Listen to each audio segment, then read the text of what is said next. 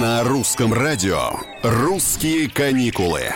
Всем привет, это Петр Кузнецов. Недавно наша великолепная Юлия Барановская опубликовала в соцсетях видео из похода на каяках. Она написала, что это ее первый опыт, и это непередаваемые ощущения. Раз так, предлагаю поговорить сегодня о сплавах. Тем более, что они снова набирают обороты, ими увлекается все больше людей, как в советские походные времена.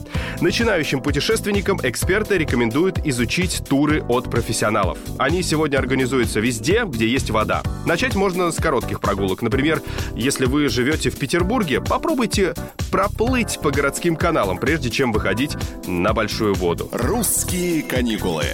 Если речь идет о сплаве на спокойной воде, особых рекордов от вас никто не ждет.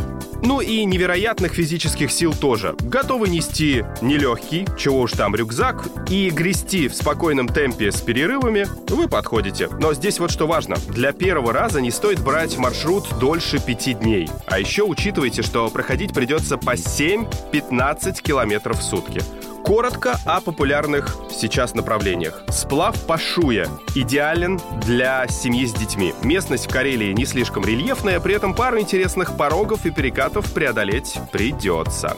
Маршруты по Катуни, это уже Алтай, различаются по длительности и категории сложности. Можно найти как варианты для новичков на пару часов в нижней части реки, так и пройти всю Катуни в многодневном сплаве с выходом в горы. А? Длина якутской реки Чульман превышает 100 километров, и на всем ее протяжении можно не только заниматься рафтингом, но и рыбачить. Многие местные охотно этим пользуются и проходят реку в своем комфортном темпе, совмещая сплав с рыбалкой и сбором грибов.